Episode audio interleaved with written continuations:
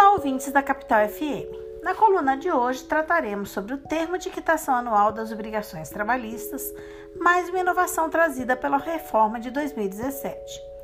Pois bem, ao mesmo tempo que acabou com a obrigatoriedade de homologação da rescisão contratual dos empregados com mais de um ano de vínculo, tema que já tratamos anteriormente aqui, a reforma trouxe uma previsão no sentido de ser possível a realização de uma quitação anual do empregado para com o empregador referente às obrigações trabalhistas decorrentes do contrato de trabalho entre eles. Essa quitação pode ocorrer enquanto o empregado ainda tem vínculo com o empregador ou mesmo após a extinção desse vínculo, ou seja, após a rescisão contratual.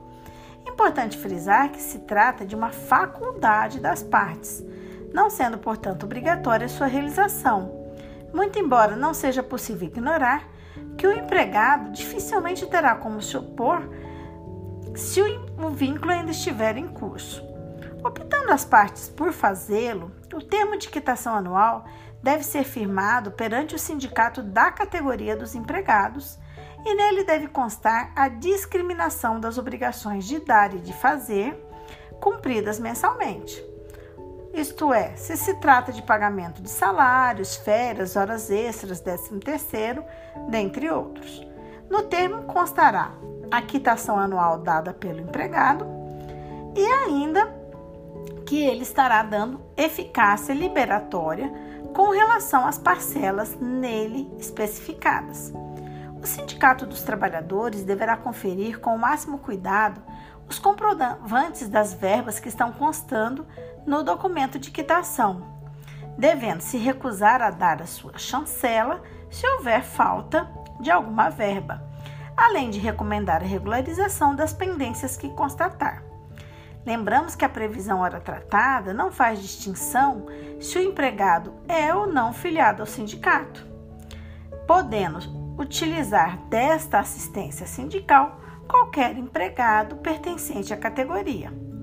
Entendemos também que o fato de ter dado quitação anual ao empregador não significa que o empregado não poderá discutir em juízo a ausência de pagamento de alguma verba, até por conta da garantia constitucional de acesso ao judiciário mas sem dúvida ficará muito mais difícil, muito mais limitada essa discussão face à eficácia liberatória que já mencionamos. Ressaltamos ainda que não terá valor jurídico uma declaração genérica do trabalhador, estabelecido em um termo de quitação anual, no sentido de que todos os seus direitos foram respeitados pelo empregador, já que, como dissemos, a discriminação é, das verbas deve constar neste termo de quitação. É bom destacar que a quitação é um instituto jurídico é, específico que só se obtém mediante pagamento das verbas.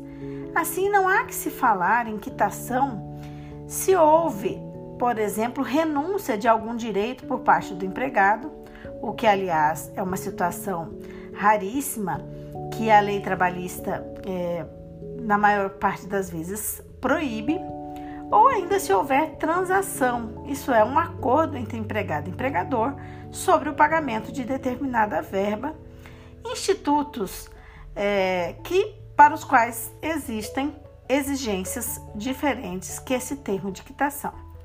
Por hoje é só, nos despedimos agradecendo pela atenção. Até a próxima terça. Esta nota teve a participação de Carla Leal e Ana Paula Marques Andrade, membros do grupo de pesquisa sobre o meio ambiente do trabalho, o GPMAT.